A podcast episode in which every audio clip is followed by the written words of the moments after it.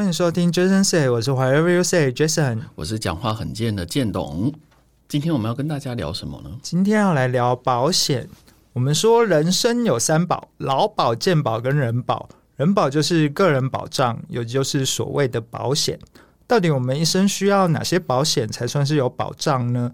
也因为今天这个主题是比较专业的一个科目，所以我们邀请到一位来宾来让大家更了解。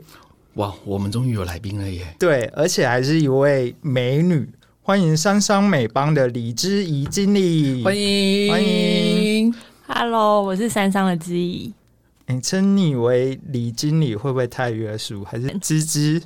喂，你妈你和我 没有啊？这样叫不是比较亲切吗？对，可以叫我芝芝就好了。对啊，听说也比较好记吧？对不对？芝芝，OK，没问题。那芝芝，我们现在就来聊聊保险吧。哦。像我们两个是出社会有一定时间的，年龄也也也是外表看不出来了哦。但是该保的我们几乎都有保。可是，在我我我们这个社会上，还是有很多社会新鲜人或者一些没保险的人。那关于这样子的人，呃，不晓得就是芝芝，你有什么样的建议呢？嗯，其实我觉得，不管是社会新鲜人，还是可能完全没有保险的人，其实我在沟通上，我还是会跟他们沟通，就是以。完整的医疗险为主，因为医疗险涵盖范围很多啊，可能包含住院啊，包含手术、癌症或是意外险，大家都在讨论的长照险。嗯，所以我在跟客户谈，我还是会以完整的医疗险跟他们讲，就是一个全险的概念。嗯，对。但是如果以社会新鲜人真的就是预算比较不够的情况下，嗯，那先后顺序的话，最重要还是要先有意外险。最基本的就是意外险跟所谓的住院实支实付，嗯、这两个比较重要，是因为嗯，意外险来讲的话，社会新鲜人可能出社会都是骑车嘛，嗯嗯，比较容易出险，或是说可能像因为疫情的关系，嗯、是不是现在很多人都很流行户外活动，嗯，可能包含爬山啊，或是像现在很多人在玩滑板嘛，嗯，其实都是比较容易发生风险的，所以意外险当然是首选。那住院实支实付的话，我觉得因为它保费也很便宜，如果有事先规划好实支实付的话，基本上可以避免很多就是比较高额的自费用。那是不管哪一种受伤都可以吗？外来突发的、啊、导致受伤，嗯，比如说跌倒也算吗？跌倒算啊。就是应该说意外的认定，它是不是有有一个标准？嗯、呃，就是以外来的，就是不是由我们自体发生，就是除了疾病以外。嗯，哦、所以比如说，比如说我今天我跟人家有行车纠纷，然后被人家打，这样算算啊？这样也算意外？发生意外吗？嗯，被打。比如说火灾，火灾也算意外，也算意外。对，嗯。可是火灾它有分人身财产。它是分开的嘛？对不对？对，分开的。但是因为现在保的单位是指人嘛，所以说如果我是因为火灾而受伤或者是身亡，所以这个也是意外险会理赔。是 OK。我们说意外险其实范围还蛮广的诶。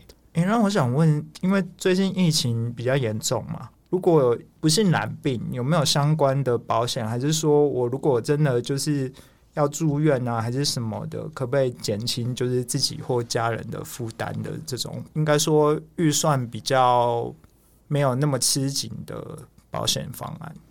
有啊有啊，基本上只要有买到医疗险的人，应该都会规划到这一块啦。因为其实它就是定额的住院医疗嘛，其实就是在补我们可能住院几天理赔多少钱。嗯，所以基本上其实应该大部分有买保险的人都会理，就是都会可以理赔。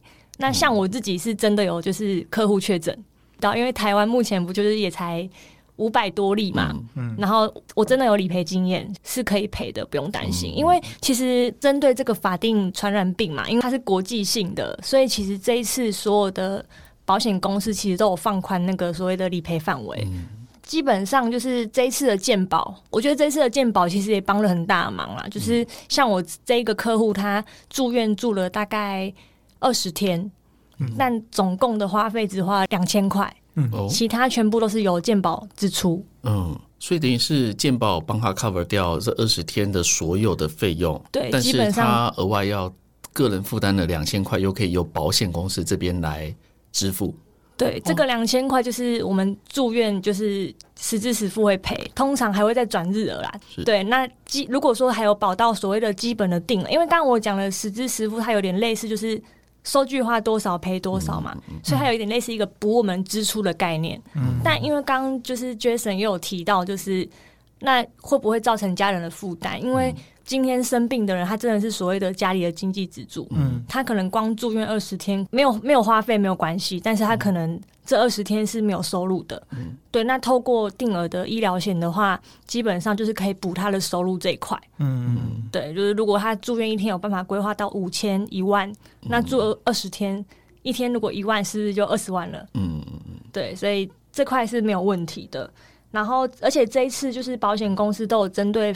法定传染病都有取消三十天的等待期，嗯，因为其实保险是有等待期的，就是假设我今天投保是要三十天后才会生效，不是马上保，然后马上就可以赔。嗯，呃，实支实付可以。就是我刚刚讲的住院实支实付，他没有等待期。嗯，对，所以我刚刚也会推荐，就是新鲜新鲜人可以规划，是因为他今天投保，万一这个过程当中就是真的发生风险了，是可以马上做理赔的。嗯，对。但是医疗险是有所谓的等待期。嗯，对。但是这一次针对这样这一次的那个疫情，嗯，是取消这个三十天的。嗯，刚刚讲的实支实付是指住院实支实付，对，对对。那医疗呢？呃，就是医疗，就住院医疗实支实付，指的就是比如说我开刀，开刀，开刀的这些费用，或者是必须要领药、吃药、拿药的这个费用，就是住院过程当中，嗯、我的所有的开销，收据花多少，保险公司会理赔多少。嗯，然后过往就是这个医疗，因为它范围比较广，那它是有三十天的一个限制，要超过三十天之后才生效。那今年因为疫情的关系，所以取消。对，目前都是取消的，而且、嗯、呃。都有保险公司都有在把时间延长。OK，所以说也没有到目前为止都还没有一个 deadline，就是说要恢复要三十天这件事情。呃，目前还没。哦，那要保的人要趁现在。对，然后目前就是各大保险公司其实也都有针对这一次的疫情，就是有推出所谓的防疫保单。嗯，那其实防防疫保单就是一样，就是主要就是补我们的住院。嗯。可能一样，他那个保单很简单，就是住院一天，就是保险公司给你多少钱，嗯，看你保的额度是多少，嗯。如果我原本就有谁的医疗险，然后住院实支实付，我现在还要额外去保这个防疫吗？因为听起来这个内容是有重叠的，或者是一样的，嗯、不太一样。就支实付就是收据花多少，保险公司理赔多少嘛，对，所以它是一个补支出的概念，嗯。但是我们的医定额的医疗险是。住院几天，保险公司就是给你多少钱，所以它是补支出。所以其实我会我会跟客户谈完整的医疗险，就是因为我们要一个所谓的支出跟收入，我们都要达到所谓的平衡。因为我很健康的时候，我不用支出医药费，而且我会有收入。但是当我不健康的时候，我可能要付医药费，而且我还是没有收入。所以其实如果可以把医定额的医疗险加上所谓的现有的实支实付加上去，是其实。这样子才真的，我们在发生风险的时候，才可以维持一个所谓的一样正常的生活水准。嗯，嗯，但是这个防疫它是属于、嗯，它就是定额的医疗险，定额的就是住院几天给多少，有点类似发薪水的概念啊。嗯，你住几天，那保险公司是给你多少钱，一天多少这样子。啊，所以说我可不可以再这样子理解，就是过往我们所保的医疗险，这个住住住院险哦，这个是补我们的支出。然后现在的这个防疫，它就是补我们的收入。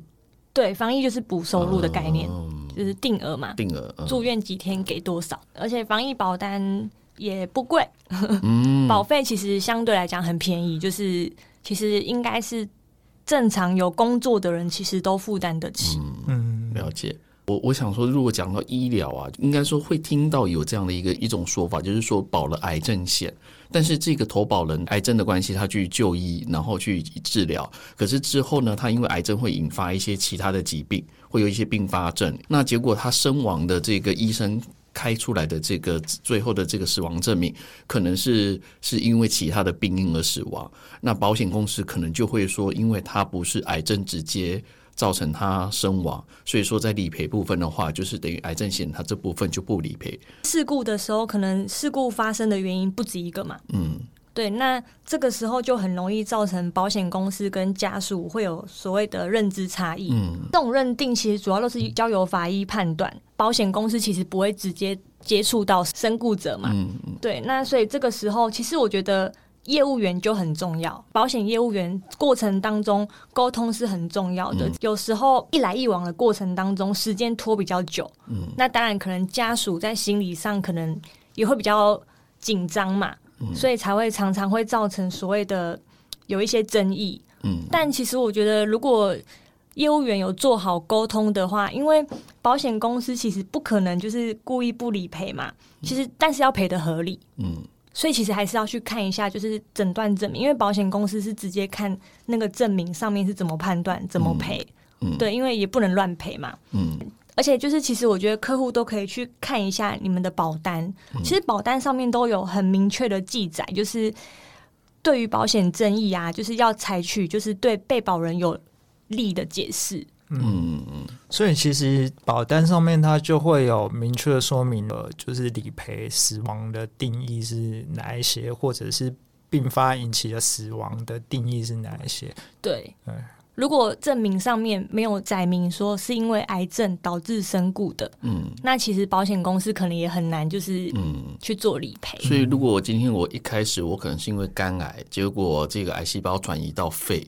那最后医院在治疗在抢救，是因为我的肺衰竭、呼吸衰竭。嗯，嗯，那最后他开出来的这个死亡原因是写是肺肺部肺肺衰竭而死亡。嗯，那他就没有办法是因为我的肝癌的这个这个这个理由去申请理赔嘛？可以这么解释，因为因为医院认定就是你你你死亡的真正原因是因为肺衰竭嘛。嗯，对，OK，所以我觉得听众朋友这个部分，就是你们在保这个险的时候，自己也要看清楚啊。因为如果照这个讲法的话，其实应该每一间保险公司，它对于这个部分的定义应该都会不一样，嗯、对啊。欸那如果如果这么讲的话，就是说我还是有一点问题。受益人他针对随着投保人身亡的这个理赔金额，他仍然是有争议的话，还有或者是他的这个判断有争议的话，那他该怎么去申诉呢？有什么样的管道可以推荐吗？嗯、呃，申诉的话，其实第一步我觉得还是先找自己的保险业务员，嗯，因为他一定是最了解我们，嗯，然后也可以最直接可以跟公司做一个沟通。客户只要理赔有争议的话，其实我们等于是客户跟公司的桥梁。其实我们是会在中间帮客户跟公司做一些讯息的传达。但是他就是因为跟这个业务员，然后去要这个理赔金，就是要不到啦。那他再去找这个业务员申诉，不就等于是？没有用吗？因为业务员还是会给他 feedback，给他同样的这个理由。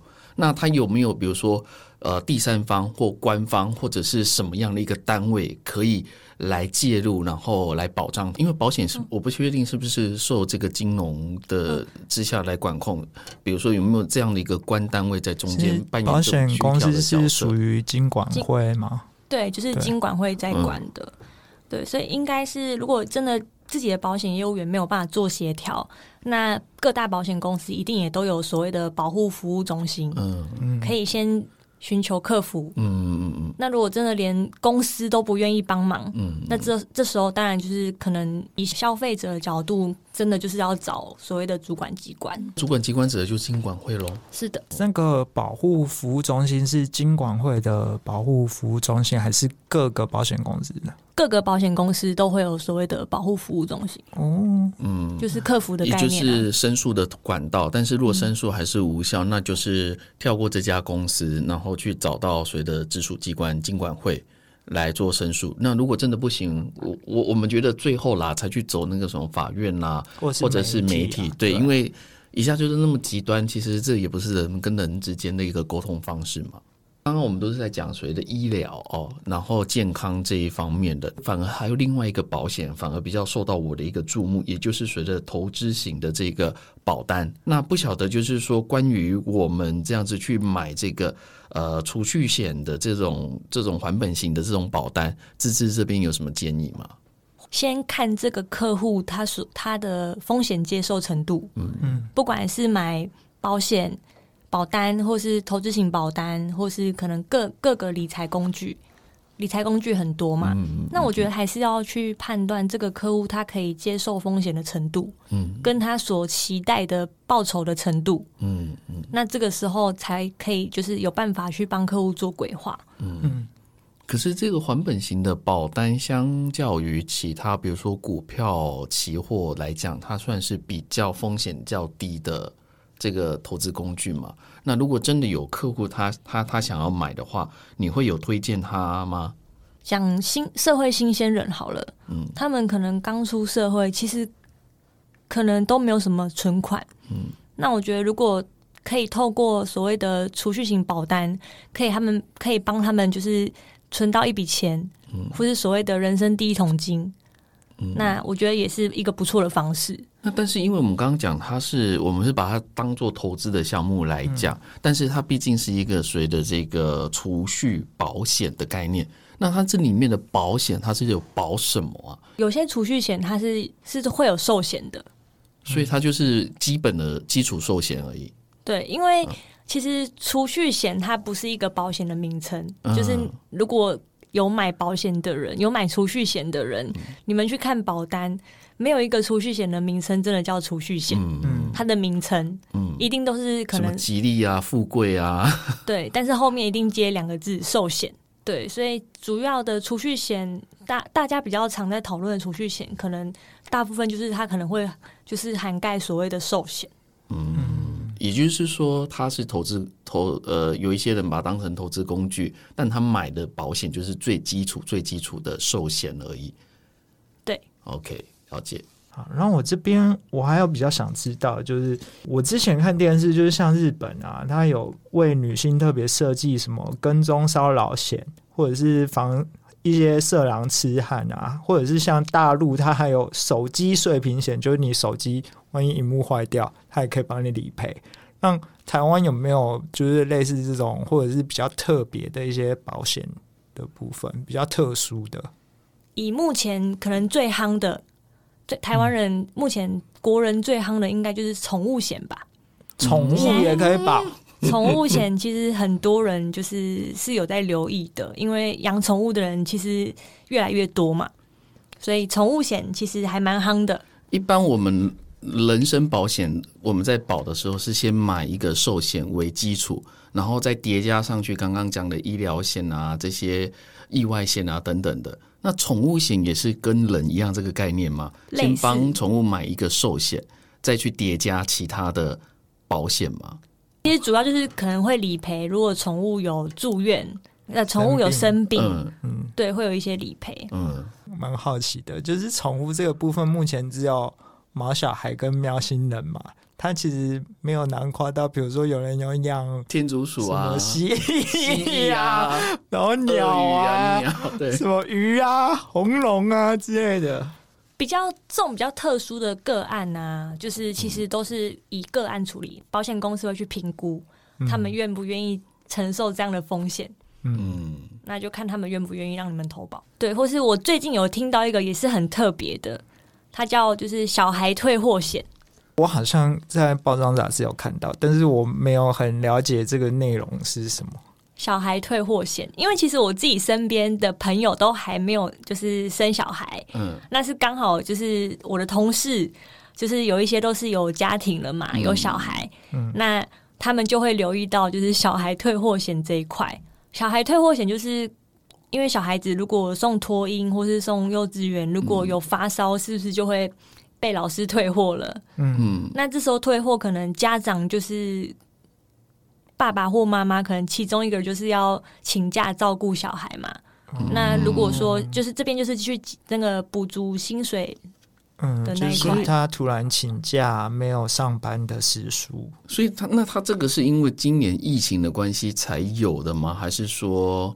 是未来不管是什么样的状况，只要小孩啊、呃、被学校请回家，那就可以受到这个理赔。这应该不是因为疫情，嗯，对啊，因为小孩子可能会因为发烧或是肠病毒啊，嗯，其实现在都很容易就是要请假，嗯，那如果因为小孩子请假要照顾小孩。那现在是有推出这样子的小孩退货险，其实就是可以去补家长的收入这样子。我觉得这个虽然蛮特殊，但是对那些家长来说应该是蛮需要的。嗯，对啊。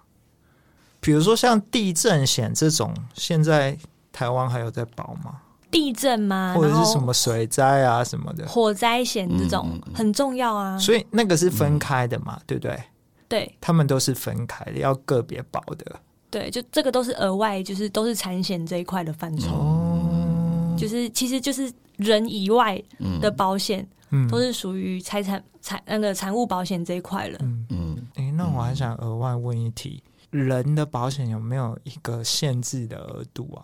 正常的话，保险公司都会每个公司都会有，就是针对每个人会有一个就是规范的额度。嗯，然后但是也会去评估，就是买的时间点。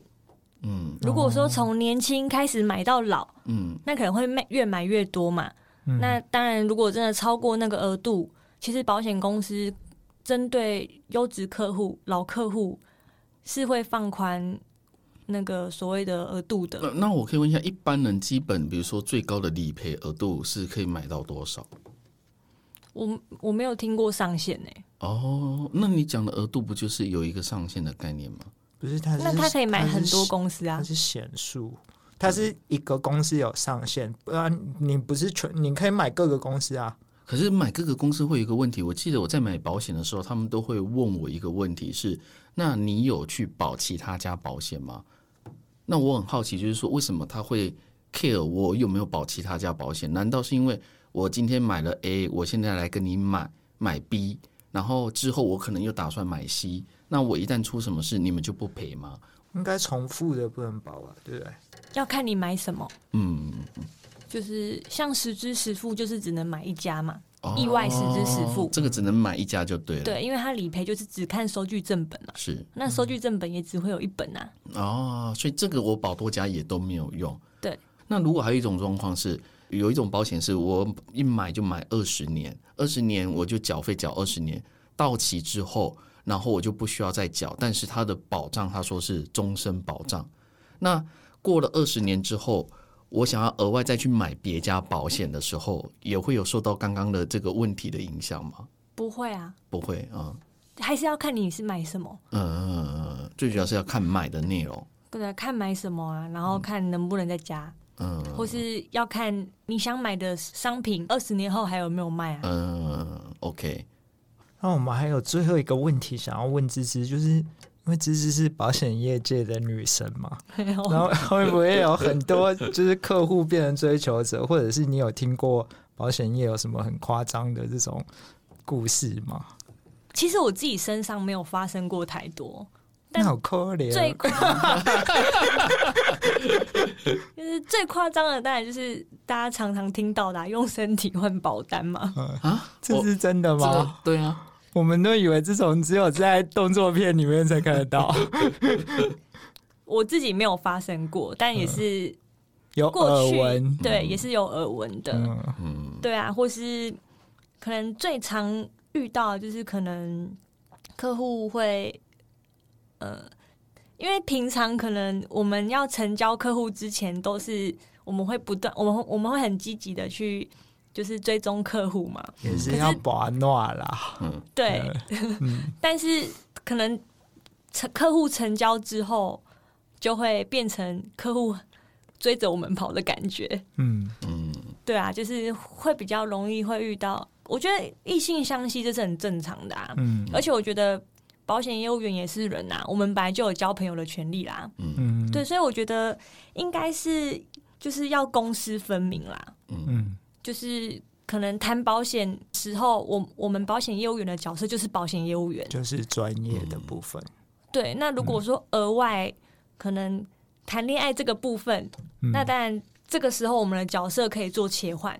嗯、这个时候我就是一个很平凡的女生嘛，嗯嗯，对，所以会有人来追求，我觉得这是一件很正常的事情。嗯嗯，而且我觉得保险业务员本来就会很多人追求了。嗯，哦哦。嗯，还是要看长相，资质 OK，资质 OK。除了长相之外，我觉得就是保很大部分的很多保险业务员其实是不会只有外在，我们是外在跟内在是兼具。其实保险业也有点像服务业，你其实就是一个聆听者的角色啦。那当有客户他想要倾听他的心事的时候，有一个人听，那当然这种就加分了。可能我就会把客户当自己的朋友。嗯嗯，对啊，那如果他真的需要一个人呃倾诉或是聆听的话，那如果我我是他可以信任的对象，那当然我也会觉得是一件蛮开心的事情。嗯，啊，我觉得这个不管应该不管在任何产业或者是在任何工作上，其实都是同样同样的道理。嗯，对，其实刚好我觉得就是只是一个做人处事的基本道理而已。嗯，对，那我觉得，嗯，因为刚刚有问题有问嘛，就是可能会遇到一些可能骚扰的部分啊，嗯或是客户就是会比较纠缠的部分。嗯那我觉得，尤其是新进的业务员刚进来的话，不管是各行各业啊，可能我们会可能比较追求业绩这一块。我当然是希望我进来这个行业，我是可以就是做的很亮眼的嘛，业绩是很不错的。